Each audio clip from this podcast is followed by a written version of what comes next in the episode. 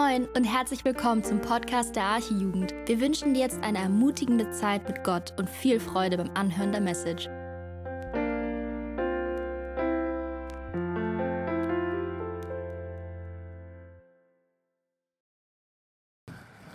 Hallo, vielen Dank für diesen Lobpreis und ich hoffe, dass wir alle sehen wollen, wie groß Gott ist und ich hoffe, dass wir heute nach dieser Predigt auch alle sehen werden, wie groß Gott ist. Genau, wir machen heute Fortsetzung in der Predigtreihe Wahre Jüngerschaft und ich predige heute über die Hindernisse in der wahren Jüngerschaft. Und ich freue mich auf diese Predigt und den Hund, den ihr da sehen könnt, dieser Hund wohnt bei uns. Dieser Hund heißt Rosi und dieser Hund gehört Paulina und mir und eigentlich gehört dieser Hund nur Paulina. Ich darf das sagen, weil sie heute nicht da ist, äh, weil sie diesen Hund in unsere Beziehung und Ehe gebracht hat. Und dieser Hund ähm, hat mir in Vorbereitung auf diese Predigt richtig geholfen. Warum? Weil ich in meiner Predigtvorbereitung ins Wohnzimmer gegangen bin, weil der Hund da halt schläft und chillt und gerufen habe, Rosi, folge mir nach. Und ich fand ihre Reaktion so interessant, weil sie meinte, oder was heißt sie meinte, sie spricht nicht der chillt. Ähm, sie hat ihren Kopf gehoben, mich angeguckt gegrunzt und die Leute, die diesen Hund kennen, wissen, dass dieser Hund grunzen kann und dann einfach weitergeschlafen. Dieser Hund hat meinen Ruf ignoriert. Dieser Hund hat meinen Befehl gehört, aber hat diesen Befehl nicht befolgt. Ey, und das hat mich so an meine persönliche Jesu-Nachfolge nachdenken lassen. Schlafen wir nicht auch in unserer Nachfolge? Hören wir Jesu Ruf, aber ignorieren ihn? Folgen wir Jesus wirklich oder hat Jesus vielmehr uns zu folgen? Und ich fand auch interessant, was Paulina meinte. Sie meinte, ja, vielleicht hört der Hund äh, auf dich nicht, weil er dich nicht als dein Herrchen angenommen hat. Und dann dachte ich mir so, okay, kann es sein, dass wir Jesus nicht nachfolgen, weil wir ihn nicht als unseren Herrn angenommen und akzeptiert haben? Denk mal darüber nach.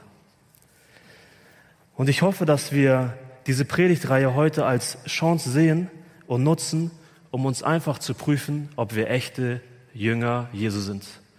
Dass wir uns einmal prüfen, ob wir Jesus wirklich nachfolgen. Weil Paulus sagt in 2. Korinther 13, Vers 5, prüft euch selbst, ob ihr im Glauben seid. Prüft euch selbst, ob ihr im Glauben seid. Stellt euch selbst auf die Probe. Oder erkennt ihr nicht, dass Jesus nicht in euch ist? Es sei denn, dass ihr unecht wärt.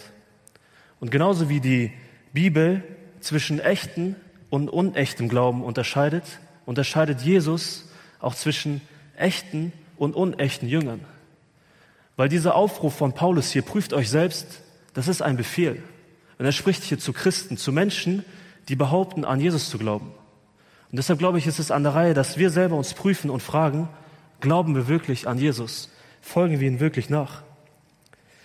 Und das ist so interessant, weil Jesus auch zwischen echten und unechten Jüngern unterscheidet. Jesus ist es, der sagt, oder Jesus ist es, der zwischen Jüngern unterscheidet, die es wert sind und die es nicht wert sind, seine Jünger genannt zu werden. Er sagt selber in Matthäus 10, 38, du kannst das Bild ruhig runternehmen, danke. Er sagt selber in Matthäus 10, 38, wer nicht sein Kreuz auf sich nimmt und mir nachfolgt, der ist meiner nicht wert. Wer nicht sein Kreuz auf sich nimmt und mir nachfolgt, ist es nicht wert, mein Jünger genannt zu werden. Das sagt Jesus. Jesus unterscheidet zwischen echten und unechten Jüngern, zwischen echter und unechter Nachfolge. Und das Ding ist, Jesus sucht ja nicht mal den perfekten Jünger. Er sucht ja nicht mal den perfekten Jünger, weil es den perfekten Jünger auch gar nicht gibt. Niemand von uns ist perfekt und vollkommen. Warum? Weil wir nicht Jesus sind. Jesus sucht nicht mal perfekte Jünger, sondern er sucht einfach echte Jünger. Einfache, echte Jünger. Jünger, die entschlossen sind, Jesus nachzufolgen, zu jeder Zeit und an jedem Ort. Immer und überall. Teilzeitnachfolge gibt es bei Jesus nicht. Wochenendnachfolge gibt es bei Jesus nicht. Dabei sein ist alles, gibt es bei Jesus nicht. Entweder ganz oder gar nicht. Und wir schauen uns heute in Lukas 9 drei Negativbeispiele für echte Nachfolger. Drei Negativbeispiele und wollen gucken, ob wir uns diesen Beispielen wiedererkennen. Weil wir drei Personen unter die Lupe nehmen, die nicht bereit waren, Jesus nachzufolgen.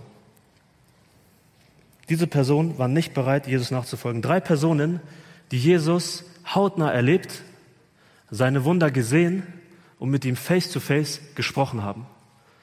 Und dennoch waren sie nicht bereit, Jesus nachzufolgen.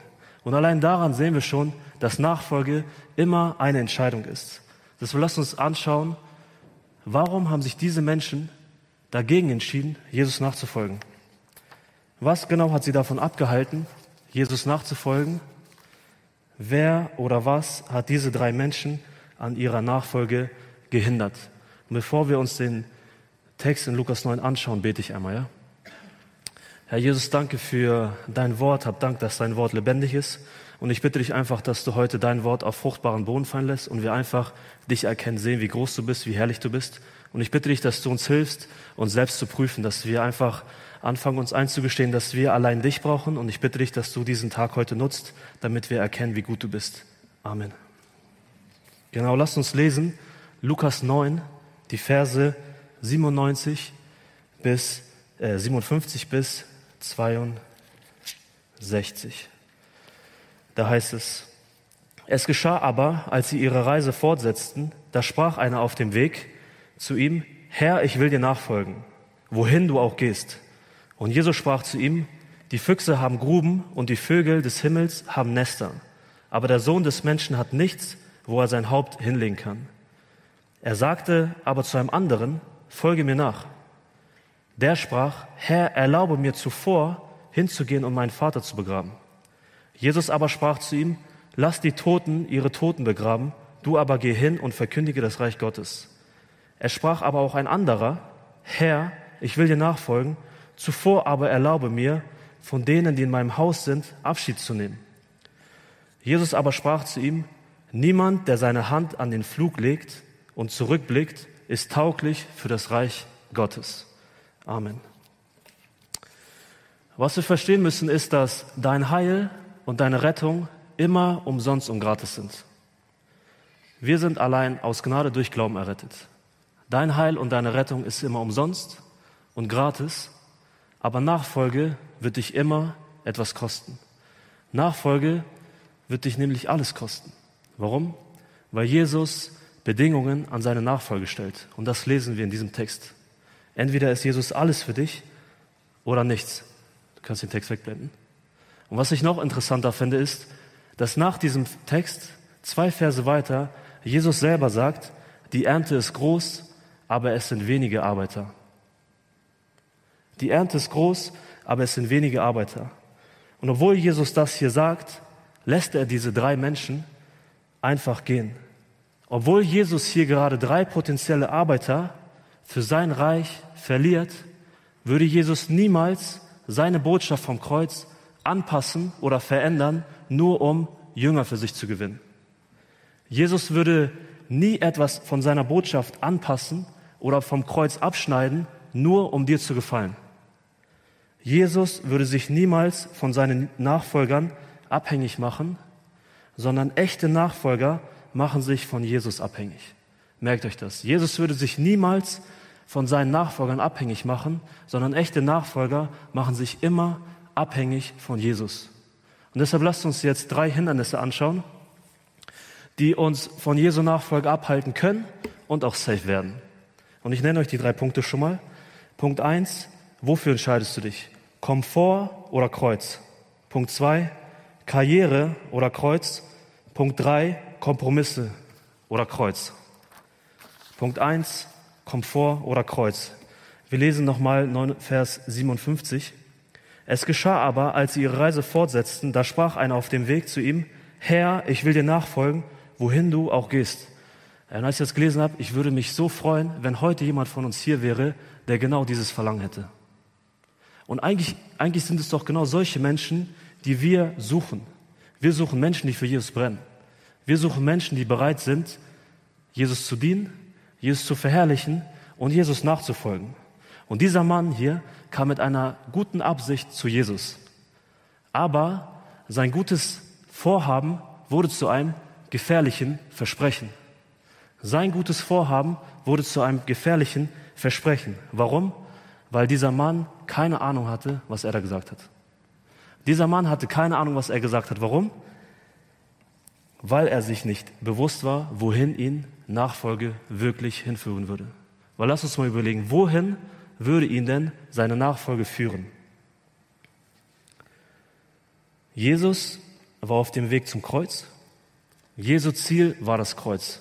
Und am, um am Kreuz sein Leben für Sünder zu geben, um am Kreuz für dich und mich zu sterben. Dessen war sich dieser Mann nicht bewusst, konnte auch nicht. Aber wir müssen anfangen und verstehen, dass, wenn wir Jesus nachfolgen, sein Ziel zu unserem Ziel wird. Sein Ziel zu unserem Ziel wird. Und dieser Mann hatte nicht den Jesus vor Augen, der am Kreuz hängen würde und sterben würde. Dieser Mann hatte nur den Jesus vor Augen, der Wunder tut. Weil Jesus war von vielen Menschenmassen umgeben. Und viele Menschen haben gesehen, dass Jesus Kranke geheilt hat und Dämonen ausgetrieben hat.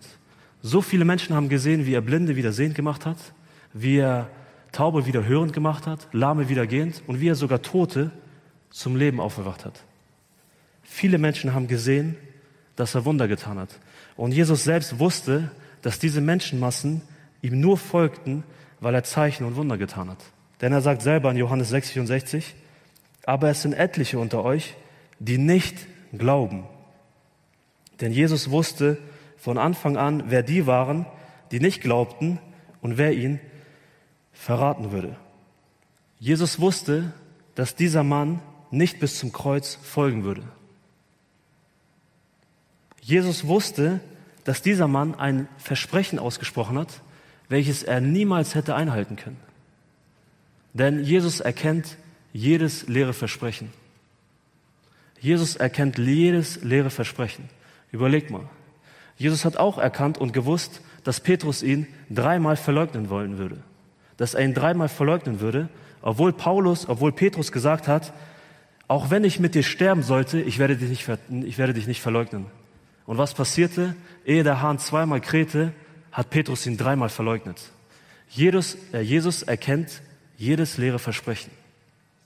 Und das liegt daran, weil Jesus uns einfach zu gut kennt.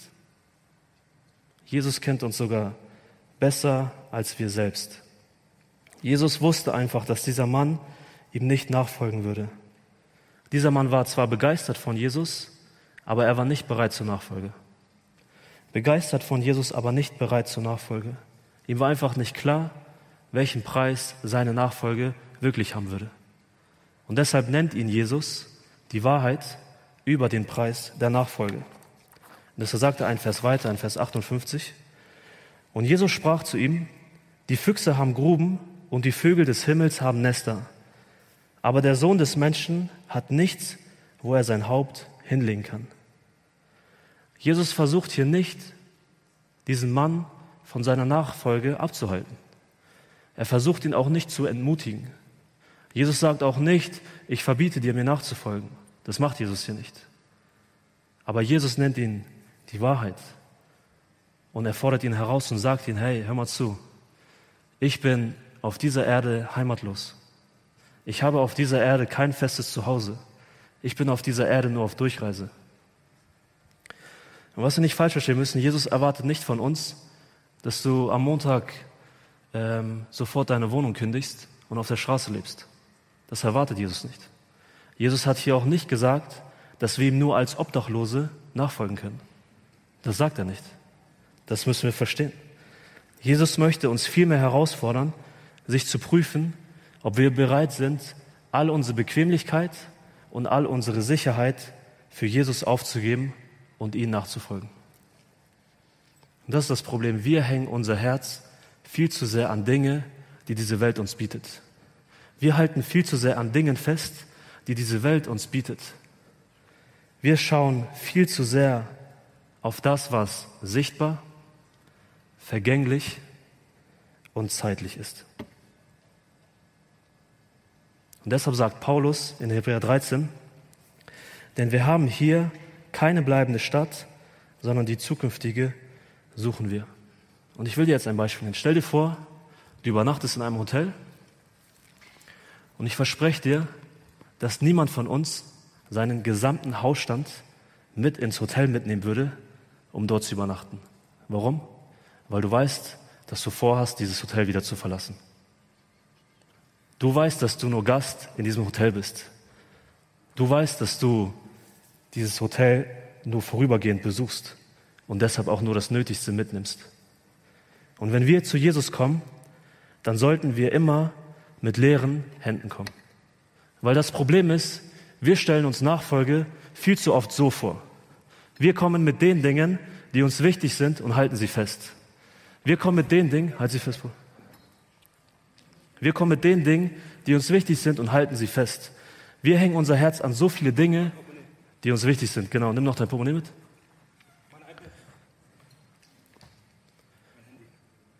Mit diesen ganzen Sachen kommen wir zu Jesus und sagen, Jesus, ich bin bereit, dir nachzufolgen. Wisst ihr, was das Problem ist? Jan wird nie bereit sein, mir nachzufolgen oder Jesus nachzufolgen, weil er nicht bereit ist, das Kreuz auf sich zu nehmen. Überleg mal. Er hält so stark an diesem Ding fest, dass wenn Jesus sagt, nimm mein Kreuz auf dich, wie soll er das machen? Er wird dieses Kreuz nie auf, auf sich nehmen können. Warum? Weil da einfach kein Platz für Jesus ist. Und so stellen wir uns Nachfolge vor. Da ist einfach kein Platz für Jesus. Und ich möchte euch sagen, dass nur weil wir hier vielleicht ein Kreuz raufmalen und unserem Leben einen christlichen Stempel geben und so tun, als wären wir Christ und uns auch vielleicht so verhalten, als wären wir Christ, uns das nicht zu wahrer Nachfolge macht. Nur weil wir eine Kreuzkette tragen, heißt das nicht, dass wir unser Kreuz auf uns genommen haben. Weil das Kreuz auf sich zu nehmen bedeutet, sich mit Jesus zu identifizieren. Und ich glaube, das, was wir festhalten, zeigt uns in Wirklichkeit, womit wir uns identifizieren. Das, was wir festhalten, zeigt uns doch eigentlich, was uns wirklich wichtig ist.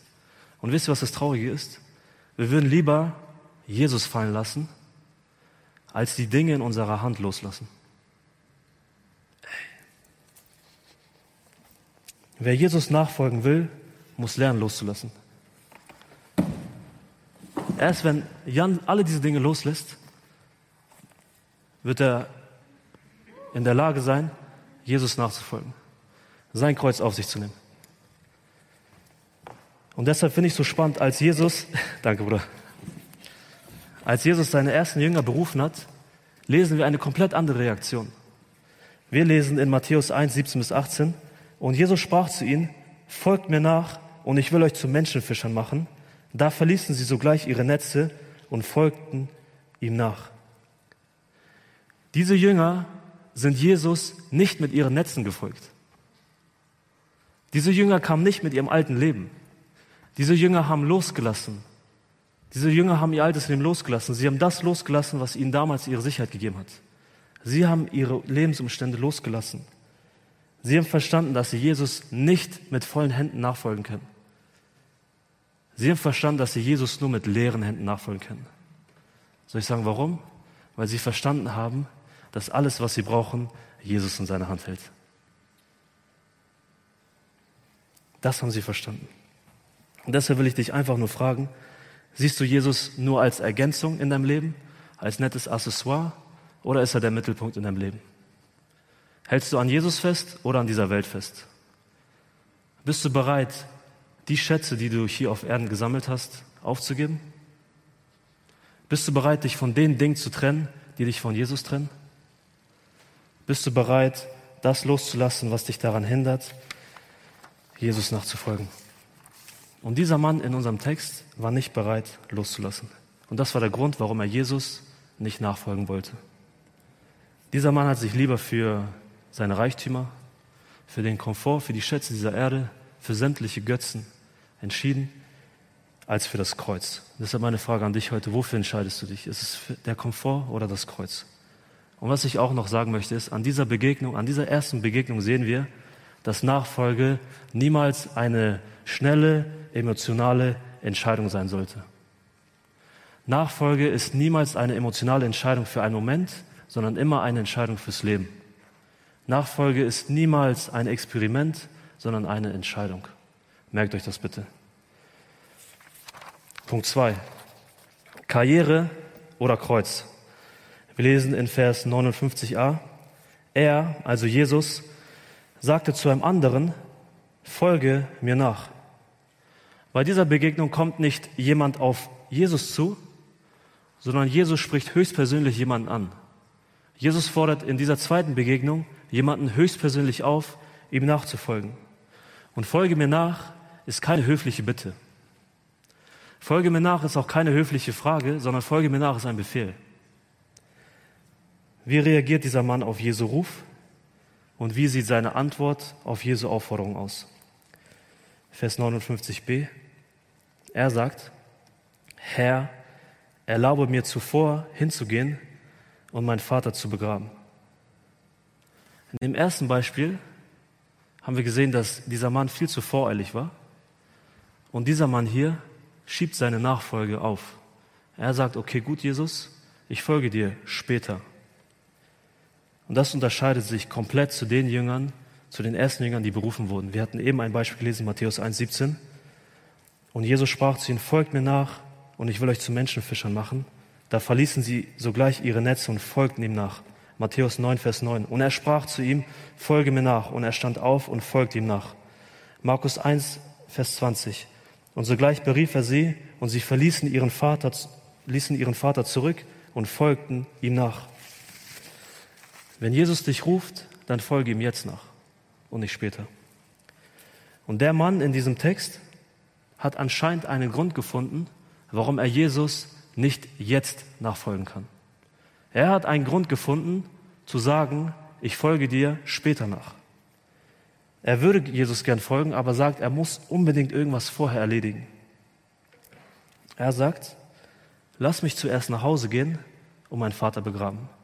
Und als ich das das erste Mal gelesen habe, dachte ich so, ey, komplett verständlich. Ist doch nur ein normaler Grund oder ein verständlicher Grund, warum er jetzt Jesus nicht nachfolgen kann. Die Bibel lehrt uns sogar, dass wir Vater und Mutter ehren sollen. Und Paulus sagt in 1 Timotheus 5, Vers 8, wenn aber jemand die Seinen besonders für seine Hausgenossen nicht sorgt, so hat er den Glauben verleugnet und ist schlimmer als ein Ungläubiger. Oha.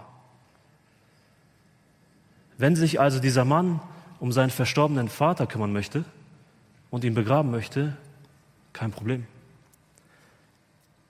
Aber wir müssen einiges wissen. Damals war es üblich, dass, Tode, äh, dass Tote am selben Tag begraben wurden. Wenn jemand gestorben ist, dann wurde diese Person am selben Tag begraben. Das heißt, wenn der Vater gerade gestorben wäre oder im Sterben liegen würde, dann wäre es komplett in Ordnung, wenn dieser Mann nach Hause gehen würde, um sich um den Vater zu kümmern. Aber wenn dieser Vater gerade gestorben wäre, dann wäre dieser Junge, dieser Mann niemals mit Jesus unterwegs gewesen, sondern hätte sich viel mehr gekümmert. Und in der Studienbibel erklärt John MacArthur zu diesem Vers, dass dieser Ausspruch von dem Mann, Herr, erlaube mir zuvor hinzugehen und meinen Vater zu begraben, nichts anderes war als eine übliche Redewendung, um zu sagen, lass mich warten, bis ich mein Erbe empfangen habe.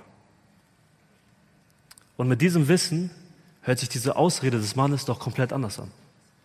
Da ist doch ein Unterschied, ob mein Vater gerade gestorben ist und ich nach Hause rennen möchte, um mich um ihn zu kümmern, oder ob ich sage, lass mich abwarten, bis mein Vater tot ist, damit ich mit meinem Erbe dir nachfolgen kann. Der Vater war also noch im Leben und nicht tot.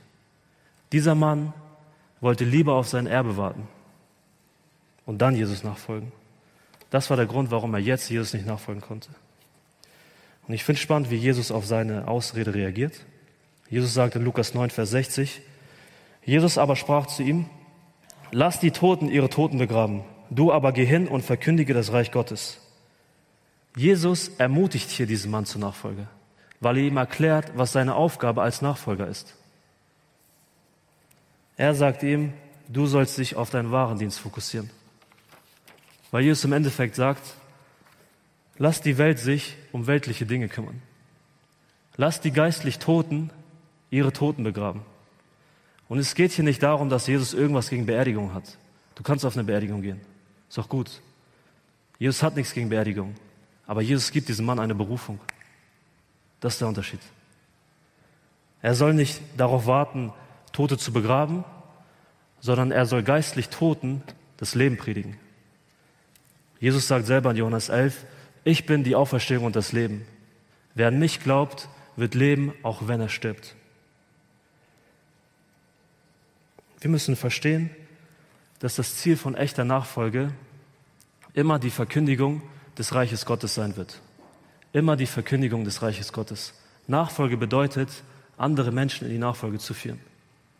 Wahre Jüngerschaft ist nichts anderes als, dass Jünger andere Menschen zu Jünger machen. Und wir haben im ersten Punkt gesehen, dass, wenn wir Jesus nachfolgen, sein Ziel immer zu unserem Ziel wird.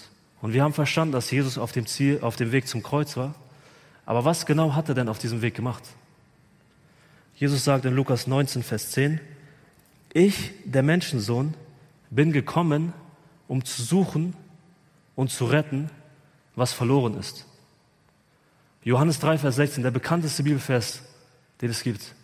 Denn so sehr hat Gott die Welt geliebt, dass er seinen eingeborenen Sohn nicht verschont hat, damit jeder, der an ihn glaubt, nicht verloren geht, sondern ewiges Leben hat.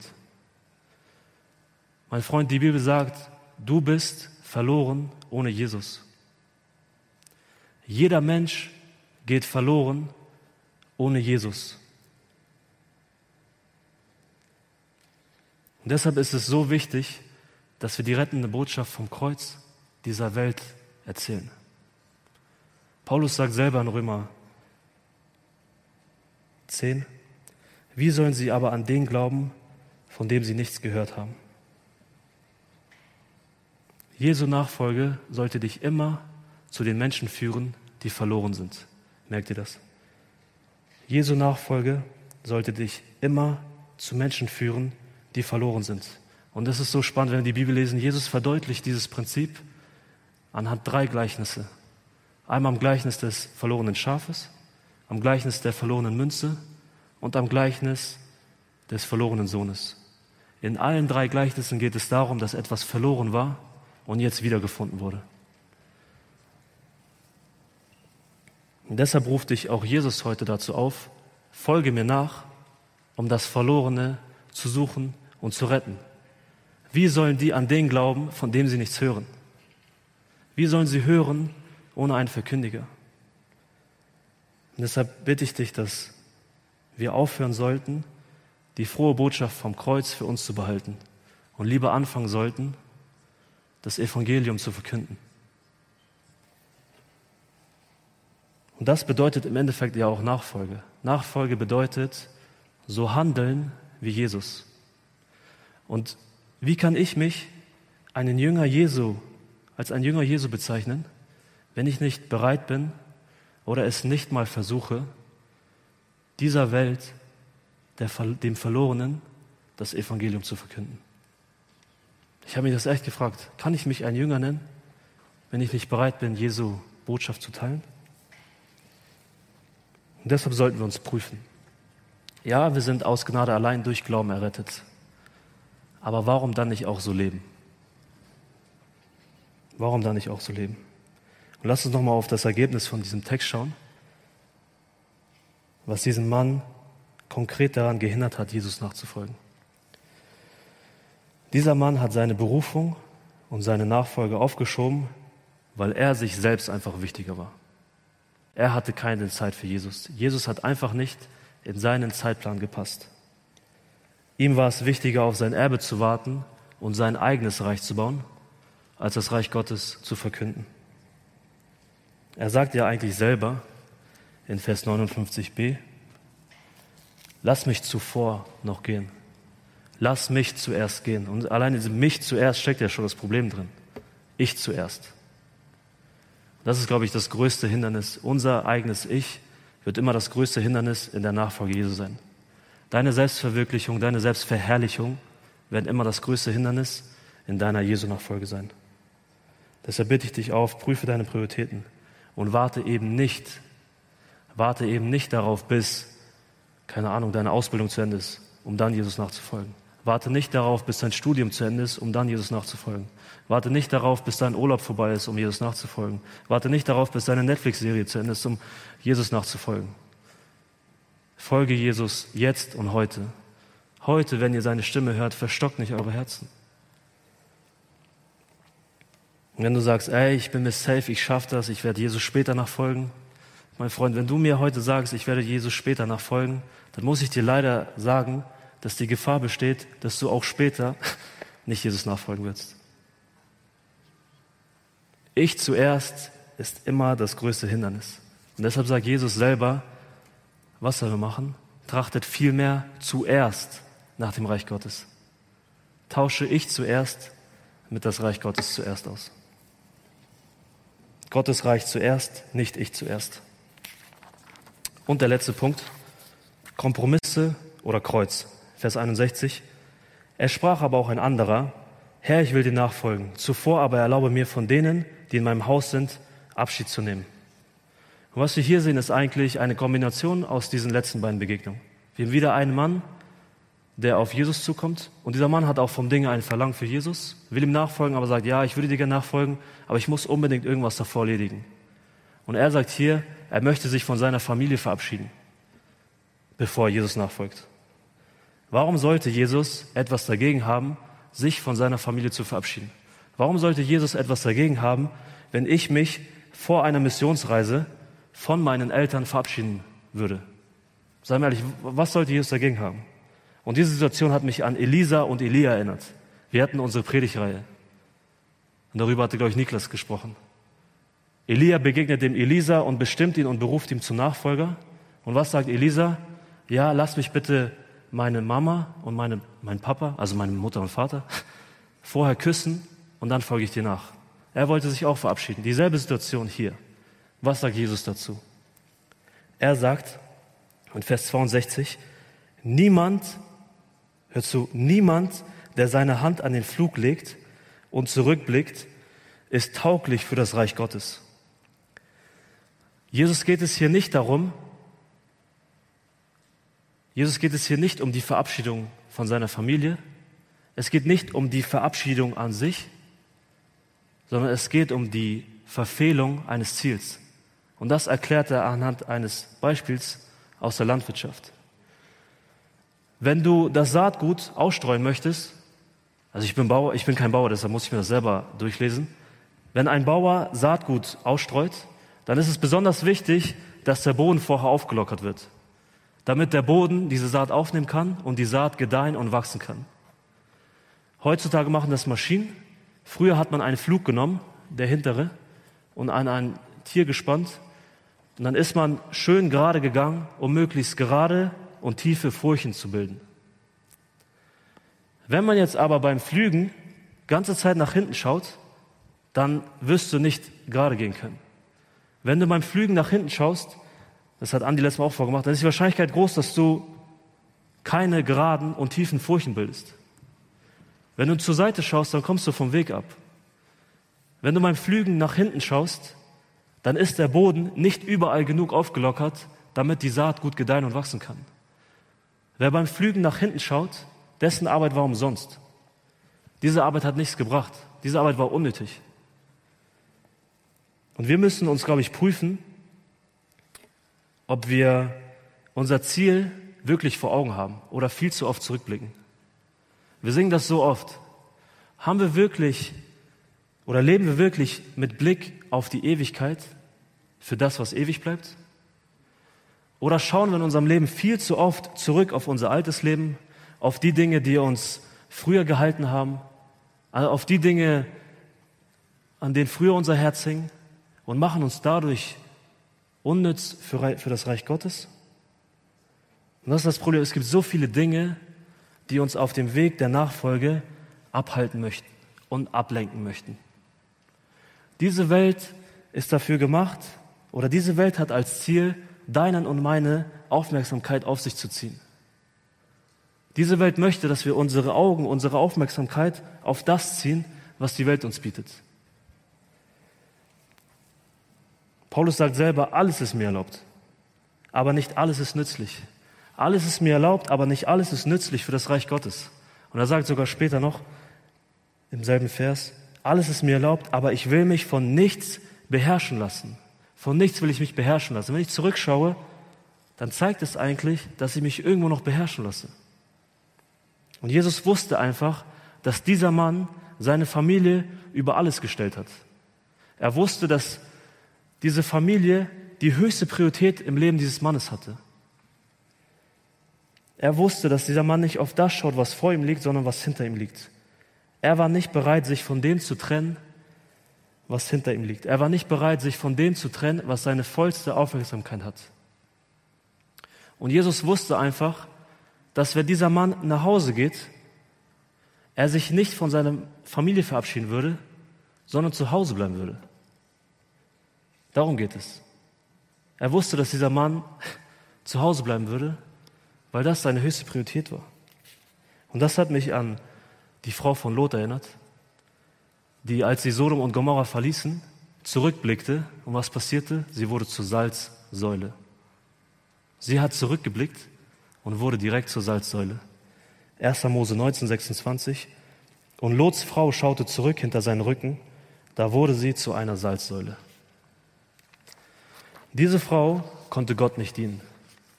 Diese Frau war untauglich für das Reich Gottes. Gott konnte diese Frau nicht für ihr Reich, nicht, nicht für sein Reich benutzen und gebrauchen, weil Gott nicht das Wichtigste für sie war. Und ich glaube, dass uns das Zurückblicken nicht so leicht fallen würde, wenn wir auch direkt zu einer Salzsäule werden würden. Niemand von uns würde so leichtfertig zurückblicken, wenn er wüsste, dass er in dem nächsten Moment dann zur Salzsäule werde. Und deshalb glaube ich, oder frage ich mich, wie würde unser Leben als Christ aussehen, wenn wir wirklich mit Blick auf unser Ziel leben würden? Wie würde unser Alltag aussehen, wenn wir wirklich mit Fokus auf die Ewigkeit leben für das, was ewig bleibt? Und Jesus sagt sogar selber in Lukas 17, gedenkt an Lots Frau. Wer sein Leben zu retten sucht, der wird es verlieren. Und wer es verliert, der wird es erhalten.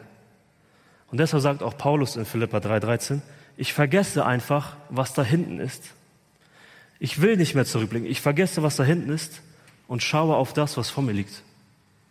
Das sagt Paulus. Und wir kommen jetzt zum Abschluss. Und das Lobpreisteam kann auch nach vorne kommen. Im Endeffekt lesen wir, dass keiner von diesen drei Männern bereit war, Jesus nachzufolgen. Wir lesen in der Bibel nichts mehr von diesen drei Männern. Sie sind einfach weggegangen. Sie folgten Jesus nicht nach. Sie waren keine echten Nachfolger. Sie waren Jesus irgendwo so nah, aber im Endeffekt doch so fern. Sie haben sich von Jesus entfernt und sich distanziert. Und ich glaube, irgendwo war das auch der Grund, warum Petrus Jesus verleugnet hat.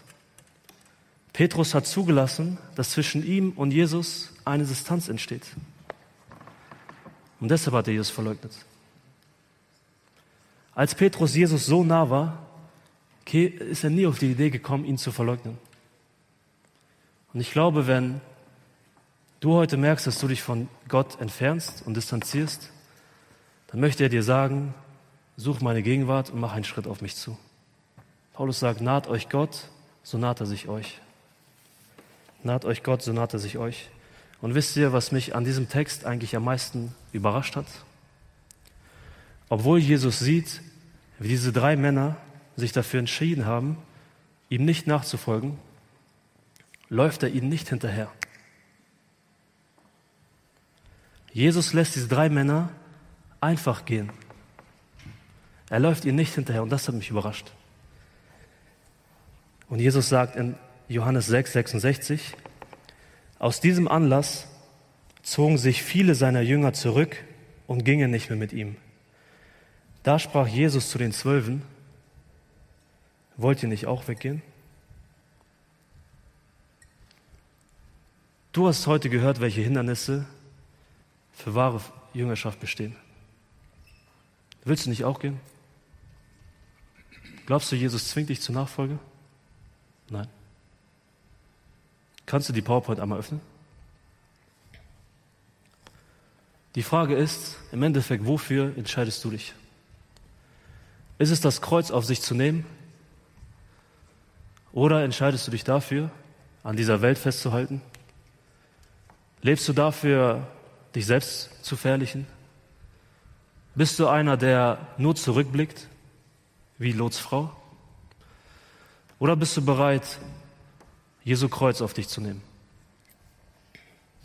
Wie entscheidest du dich? Gehst du deinen eigenen Weg oder folgst du Jesus endlich nach? Und ich finde es so spannend, Petrus sagt auf die Frage, als Jesus meinte, wollt ihr nicht auch gehen? Wisst ihr, was Petrus sagt? Er sagt, Herr, wohin sonst sollten wir gehen? Wohin sonst sollten wir gehen? Du hast Worte des ewigen Lebens. Deshalb, mein Freund, glaube ich, ist es eigentlich heute an der Zeit, zurück zu Jesus zu kommen und einfach nur Buße zu tun für unsere unechte Nachfolge. Weil Jesus einfach mehr verdient hat als nur ein Teil unseres Lebens. Jesus gab alles für uns und deshalb sollten auch wir alles für ihn geben. Deshalb wollen auch wir echte Nachfolge leben. Und Jesus starb auch am Kreuz für unechte Nachfolger. Er starb am Kreuz für dich und mich. Er starb am Kreuz, damit wir leben dürfen, damit wir leben können. Und deshalb wollen wir echte Nachfolge leben. Und sagen wir ehrlich, nur zum Schluss, wie schlimm wäre es eigentlich, zu glauben, man ist errettet, aber ist es gar nicht. Wie schrecklich muss es sein, eines Tages bei Jesus zu stehen und zu hören, wie er dir sagt, ich habe dich nie gekannt. Aber wie wunderschön ist es, eines Tages vor Jesus zu stehen und aus seinem Mund zu hören, gut gemacht, du treuer Knecht. Amen.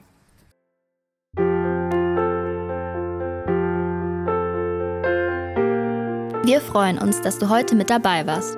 Wir als Archijugend sind fest davon überzeugt, dass Gott auch heute durch sein Wort spricht und hoffen, dass du ihn durch diese Predigt besser kennenlernen konntest. Weitere Beiträge von uns findest du auch auf unseren Social Media Kanälen oder unter archijugend.de.